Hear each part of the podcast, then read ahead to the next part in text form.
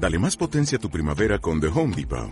Obtén una potencia similar a la de la gasolina para podar, recortar y soplar con el sistema OnePlus de 18 voltios de Ryobi desde solo 89 dólares. Potencia para podar un tercio de un acre con una carga. Potencia para recortar el césped que dura hasta dos horas. Y fuerza de soplado de 110 millas por hora. Todo con una batería intercambiable. Llévate el sistema inalámbrico OnePlus de 18 voltios de Ryobi. Solo en The Home Depot. Haces más. Logras más. En la calle. En el cole. En el parque. En, la, radio. En 3, 2, al aire. Laboratorio Sonoro.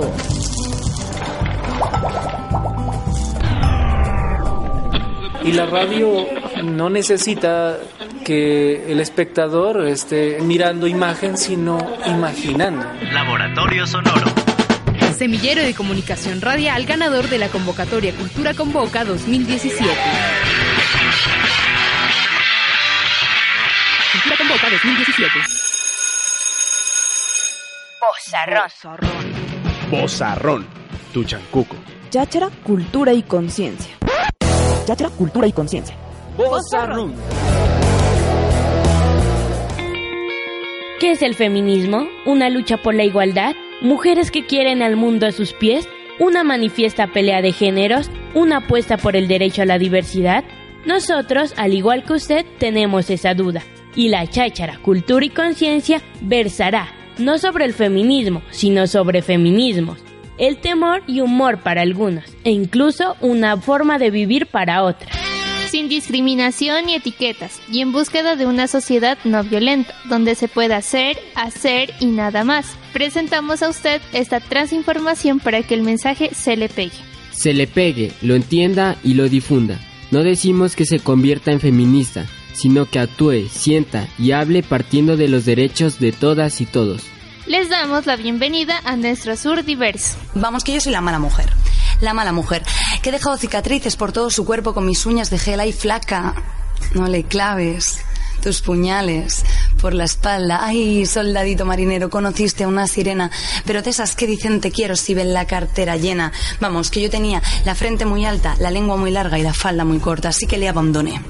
Como si abandonan los zapatos viejos, destrocé el cristal de sus gafas de lejos y saqué del espejo mi vivo retrato y él tanto me quería, pero tanto me quería, me quería mazo que tardó en aprender a olvidarme 19 días y 500 noches. Yo soy Carolina, yo soy la Macarena, yo soy la mala mujer, yo soy la que perrea, yo soy la chica de ayer, yo soy la pobre diabla, yo soy por la que te hostiaste con el Seat Panda.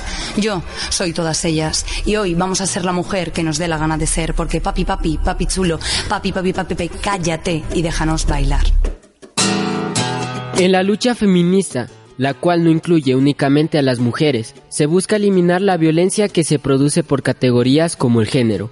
El feminismo se ha ido diversificando a partir de los contextos donde mujeres viven muchas problemáticas y adversidades. El sufragismo, por ejemplo, lucha histórica que defendió y obtuvo la voz y voto dentro de la democracia.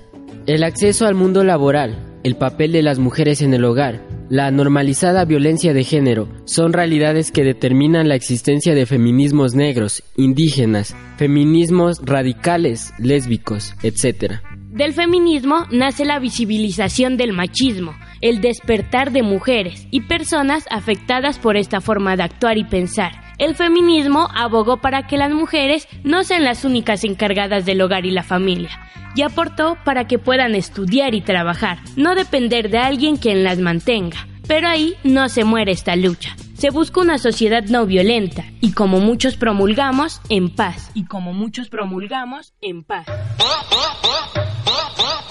Vení vos, te explico. Vení vos, te explico. Vení vos, te explico. Vuelve el perro arrepentido, con sus miradas tan tiernas, con el hocico partido, con el rabo entre las piernas. Ayer era ayer, hoy es hoy que va, el amor viene y va, las cosas buenas se quedan. Pensar no es de locos, pecar no es de tontos, amar es de gente. Patriarcado. Normal. Solo los locos. Amo la libertad. ¿Patriarqué? Patriarcado. Manifestación y normalización del dominio de unos sobre otras. Y otros. Sistema que la sociedad en general practica y defiende. Te decimos las cosas que te dicen sin decírtelas.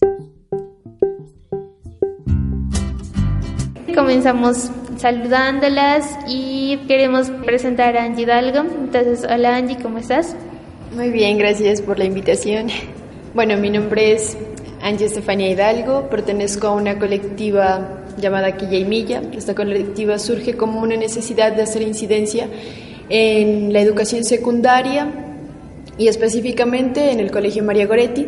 Está conformada por estudiantes del grado décimo y once y pues yo que ya, ya no estoy en el colegio pero aún sigo impulsando desde afuera ese proceso. Vale. Hola Lili, ¿te podrías presentar mejor, darnos como una pequeña mini biografía de la que es tu vida? Hola a todas las personas que nos escuchan. Un saludo muy especial a las mujeres luchadoras que en este momento nos están escuchando. Yo hago parte de la colectiva Crepídula Fornicata porque en realidad estoy enamorada de la colectiva, enamorada de las personas que están ahí y de cómo ellas viven y luchan por el feminismo y por lo que les duele. Soy también defensora de derechos humanos y me gusta y una de mis pasiones es la comunicación, específicamente la radio. Entonces yo me encuentro ahí dentro de la comunicación feminista. Pienso que es muy importante tener en cuenta que el feminismo pues ya no es como una cuestión solo de mujeres, sino también que involucra a los hombres. Entonces, tomando ese punto de partida, ¿qué significa para ustedes el feminismo?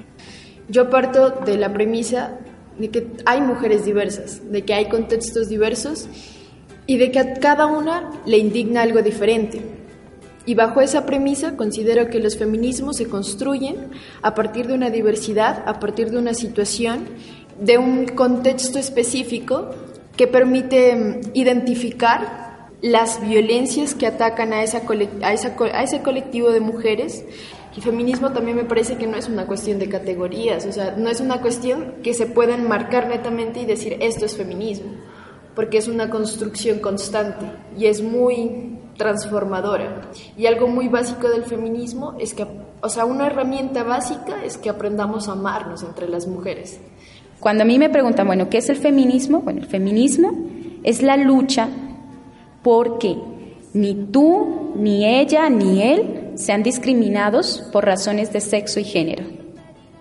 Ahora, ¿cómo tú accionas ese feminismo? La discusión de la mujer afro, de la mujer indígena. Es algo que el feminismo tiene pendiente.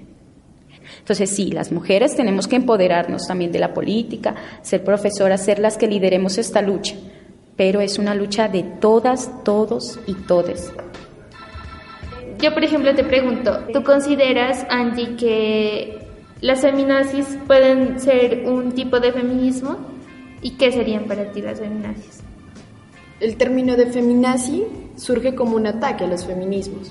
Y precisamente este ataque yo lo, percibo por el temor y también por el odio y la aberración y la misoginia también que hay frente a las luchas de las mujeres, porque cuando una mujer se trata de empoderar de su propio cuerpo, de su propio territorio, pues resulta que a la gente le incomoda porque está transgrediendo todo un, todo un imaginario, toda una conformación social y al transgredir pues muchas personas se pueden llegar a sentir incómodas, pueden llegar incluso a no comprenderlo y, desde esa incomprensión o desde esa ignorancia pienso yo que, que tratan de, de, atacar esas luchas a través de lo, de lo que es llamado feminazi. Pero yo insisto mucho, es que cada mujer tiene sus formas de luchar y si a una mujer le parece bien que su forma de, hacerse notar, de hacerse visibilizar, de reivindicar sus derechos es desnudándose, es protestando, es haciendo política, haciendo arte, pues cualquier forma es válida. Entonces, para mí, lo, que sea de, o sea, una feminazi para mí no, no existe más que en el invento de una persona que no sabe y que no reconoce que es la lucha feminista. Tenemos que reconocernos, situarnos en un territorio, pero también en una historia. Nosotras estamos en un punto histórico del feminismo. Entonces tenemos antagonistas históricos. Estos antagonistas históricos han intentado tergiversar la lucha de las mujeres. El término feminazi es solamente el resultado de los ataques que se han hecho sistemáticamente y a través del tiempo a la lucha de las mujeres. Entonces, para entender términos como el de feminazi, que ya, pues, ya sabemos que es un imaginario, hay que entender esta lucha histórica y estos antagonistas que hemos tenido históricamente las feministas. Eh, aparte de eso, ¿cuáles son otros factores que consideran ustedes para que haya tanta desinformación acerca del feminismo?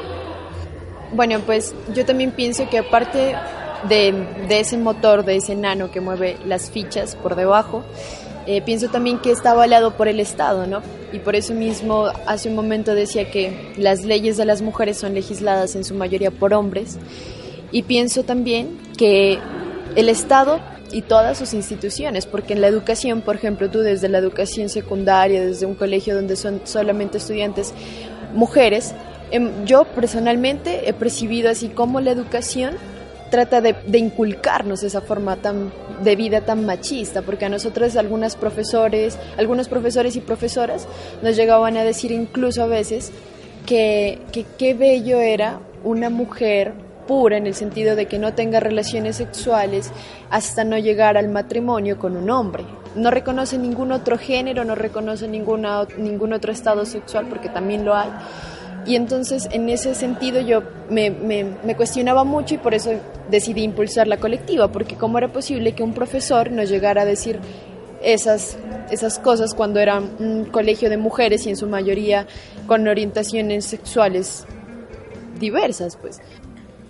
El planteamiento del feminismo es que el machismo como tal está ligado a un sistema patriarcal. Entonces, de ahí sabemos que el machismo está implícito en la economía, en la educación, eh, incluso tiene una, una particularidad que es que además de estar en las instituciones, en lo legalmente establecido por un Estado, por una jurisprudencia o algún ente pues institucional, también está en lo cotidiano.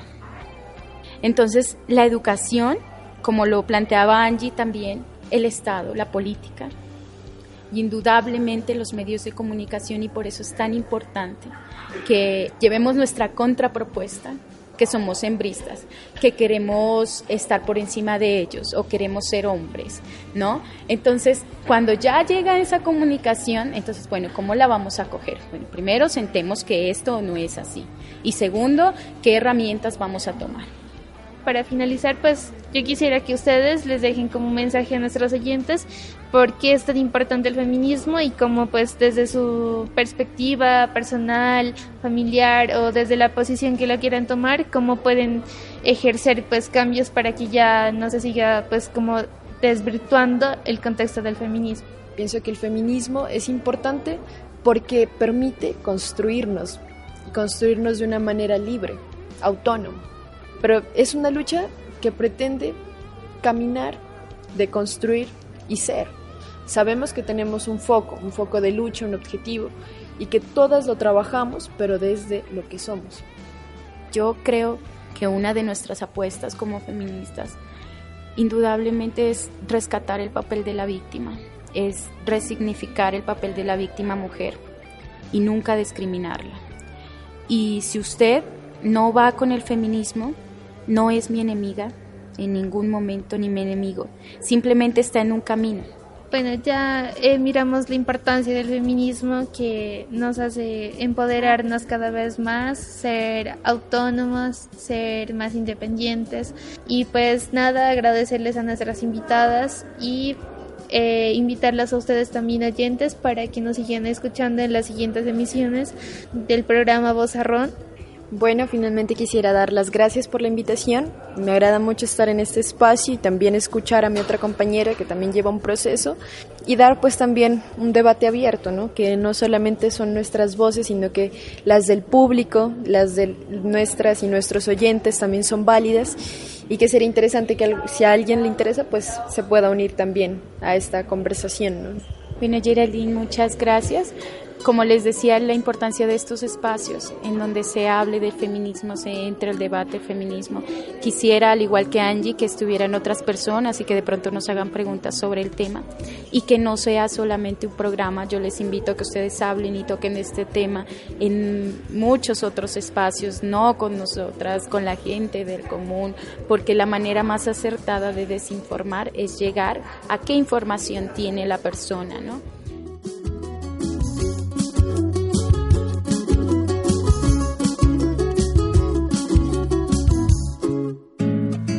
Estamos en el Laboratorio de las Ideas. Este es nuestro laboratorio sonoro. Hola, qué hambre, ¿no? ¿Vamos a comer algo? Bueno, vamos a comer. Ve, sí, me da una empanada, por favor.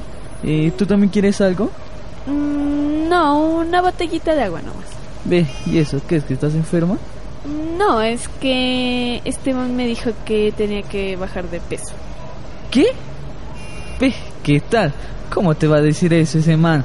Tu novio no te puede manipular, tienes que tomar tus decisiones por ti misma. Mm, pues sí, ¿no? Y ve, acuérdate de ese poema que miramos en el colegio. Ve, te lo voy a decir. Si me quieres, quiéreme entera, no por zonas de luz o sombra. Si me quieres, quiéreme negra y blanca, y gris, y verde, y rubia y morena. Quiéreme día, quiéreme noche y madrugada en la ventana abierta. Si me quieres, quiéreme, no me recortes. Quiéreme toda o no me quieras. Pastucitos con vos. Pastucitos con vos. Pastucitos con vos. Hola, hoy nos encontramos en nuestro programa Pastucitos con Voz y tenemos el agrado de tener con nosotros al maestro Javier Lazo, profesor de la Universidad de Nariño. Para nosotros es un gusto que nos esté acompañando.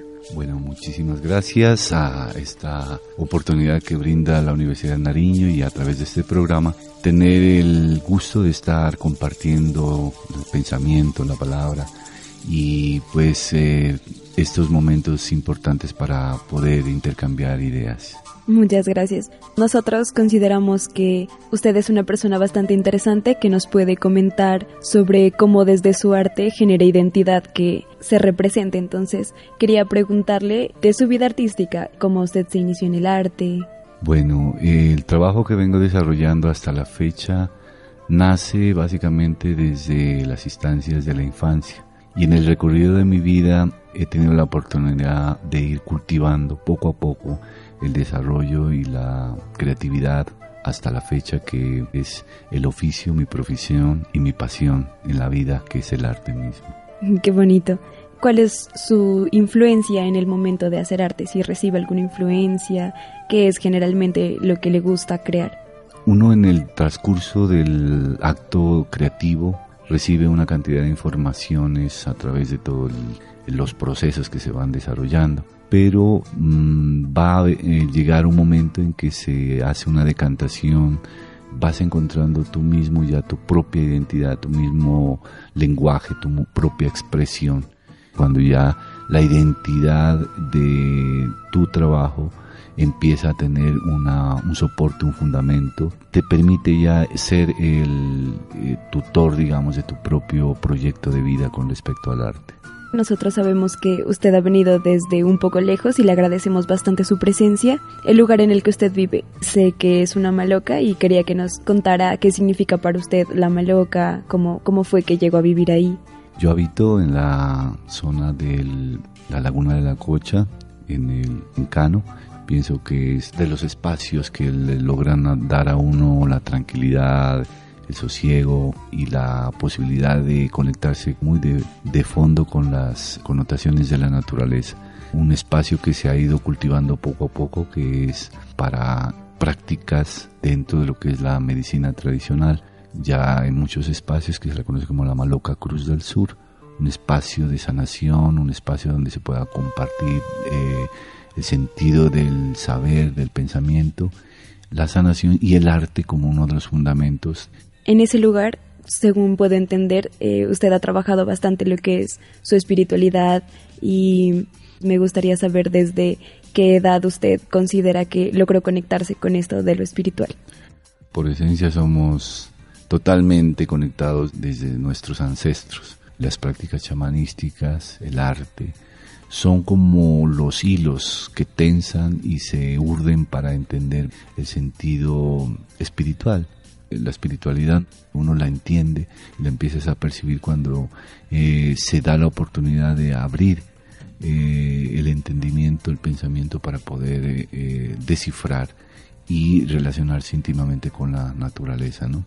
De alguna forma creo que estos espacios son como un útero de esa memoria histórica ancestral y me parece pues bastante bonito. Totalmente. Quería preguntarle también si usted considera su arte como esa memoria histórica en donde se concentra este pensamiento ancestral, si lo transmite de esa forma. Si hay como esa, ese arraigo, esa conexión y es a partir de ese encuentro, de esa apertura del pensamiento, de, del corazón, de la acción, es donde nos va a permitir a nosotros como entrar en una relación directa, muy despejada de cualquier interferencia con respecto a, a saber que estamos hoy viviendo, haciendo, despertando un accionar ancestral que nos permite como saber de lo que conectamos y hacemos posible. Y yo considero que como jóvenes generalmente estamos inquietos e inquietas en esa incansable búsqueda de cómo somos y qué somos realmente. Entonces quisiera invitar a nuestra audiencia juvenil y en general a que aprecie el arte que usted hace y espero que en él se pueda encontrar de alguna forma como usted nos explica nuestras raíces ancestrales que son parte pues de nuestro presente y nos ayudaría bastante también como jóvenes eh, estar al tanto de estas cosas y agradezco muchísimo su presencia en este programa y toda la información que nos ha brindado. Gracias a ti, pues esto es un tema bastante amplio, largo que diría yo transversalmente como compartiendo pensamientos, ideas, mm, que me parece importante ahora en esta época para toda la juventud hacer eh, un alto en este ritmo tan acelerado que tenemos de este momento cultural de, de todo el mundo y tener la oportunidad de detenernos y mirar un poquito de dónde venimos, qué es lo que cultivaron, qué es lo que dejaron nuestros ancestros, qué es lo que hay en nuestros territorios, qué es lo que existe en nuestras memorias, de nuestras venas de sensibilidad americana. Si no nos detenemos a hacer memoria, el futuro de nuestras generaciones quizá termine en este caótico momento de esta posmodernidad que nos está llevando al olvido. Entonces siempre es bueno como detenerse a mirar las esencias, qué es lo que está pasando en todo este momento cultural, social, y valdría la pena entonces como acercarse allá un ratico, conversar, como te decía anteriormente, Claro, usted nos está dejando esa curiosidad de seguir indagando sobre nuestras raíces, cosas que debemos vivenciar y me parece un mensaje muy bello el que nos está dejando hoy de que nos detengamos y pues disfrutemos realmente lo que está pasando y sin olvidarnos de todo lo que ya ha pasado para mirar qué podemos cultivar y posteriormente cosechar para que las siguientes generaciones sigan llevando este mensaje de, de paz, de amor y que esté cargado pues de toda nuestra memoria y nuestra identidad para proyectarla y me parece muy valioso. Muchas gracias. Muchísimas gracias a ustedes por esta oportunidad que nos brindan de estar eh, compartiendo pensamiento. Batería baja. En esa emisión pudimos visibilizar los contextos en los que las mujeres han ido involucrando con los diferentes feminismos y asimismo podemos clarificar y ampliar nuestras visiones y concepciones erróneas que hemos tenido sobre hombres y mujeres. En esta misión los acompañó Geraldine Zambrano, Sebastián Hernández y mi persona, Dayana Arteaga. Esta emisión fue lograda gracias a la ayuda de Daniela Guerrero, Gabriela Jaramillo y Sebastián Hernández. Gracias y hasta la próxima.